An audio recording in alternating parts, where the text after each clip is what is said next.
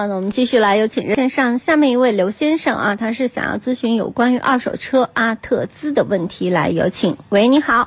哎，你好。哎，刘你先好生您好，电话已经接进直播室，有问题嗯请讲。好啊我想我最近看一个那个一五年的阿特兹二点五最高配的，然后嗯呃，但是这个车我试了一下，感觉那个发动机噪音特别大，嗯不，知道是什么情况。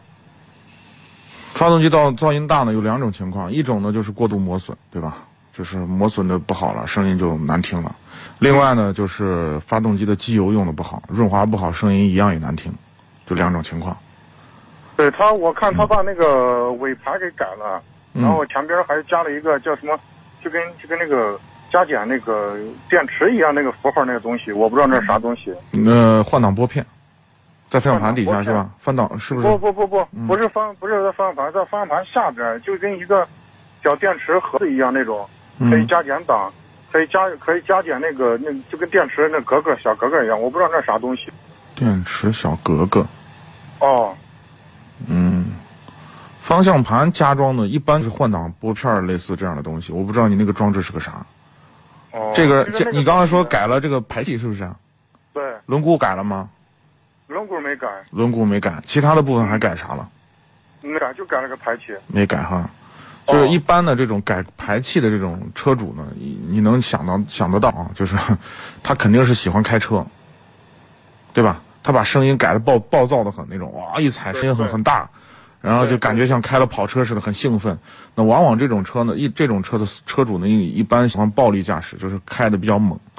那么开的比较猛呢，如果润滑油用的不好呢，就可能造成这种发动机的运转的声音就不是很好听，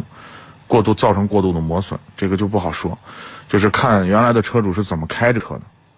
而且我感嗯觉这个发动机就是在静止状态打着的话，嗯发动机稍微有点抖，因为我是周六的时候去嗯四 S 店去看了一下新的，对我感觉抖动没有这么大。你这样啊，你跟新车肯定没法比，就是开过的车，这公里数多大了？公里数五万三千七百多，我跟你说啊， 你把火花塞卸下来，一缸的，对，啊，第一个缸的火花塞，把一缸的火花塞拆下来，然后拿那个内窥镜，有的地方有那种东西，就是很简易的内窥镜，就是那种连在手机上那种。对，你你呃，它可以蓝牙跟手机连，然后就有一个发光的头儿伸进去，你能看看缸里的积碳。如果积碳多的话，抖动也是正常的，对对对对它燃烧不好，燃烧不好的话呢，积碳多的就容易抖动。这样，你那是看一的下话，，如果是我把那个四个活塞全部换了，然后把机油这这些都全换了，是不是会好一点？对，把积碳再清一下，就应该会好一些。对对对，嗯，按理说五个多公里的车呢，应该是正在壮年时期，没有什么太大的问题。关键是前面那个车主是怎么开它的，很重要。对我听我开着这感觉动力各方面都没啥问题嗯，哦，回来这个是如的果如果那个发动机还在一个合理的噪音范围之内，就回来好好收拾一下，应该问题不大。哦，对对对对对，嗯，这个车整体咋样嘛？车还可以，它2.5是这个对这个车呢，在这个级别里头操控也算比较优异的、优秀的一款车。对对对啊对对，再行再比它又叫驾驾控再好的，就得上四就是四驱了。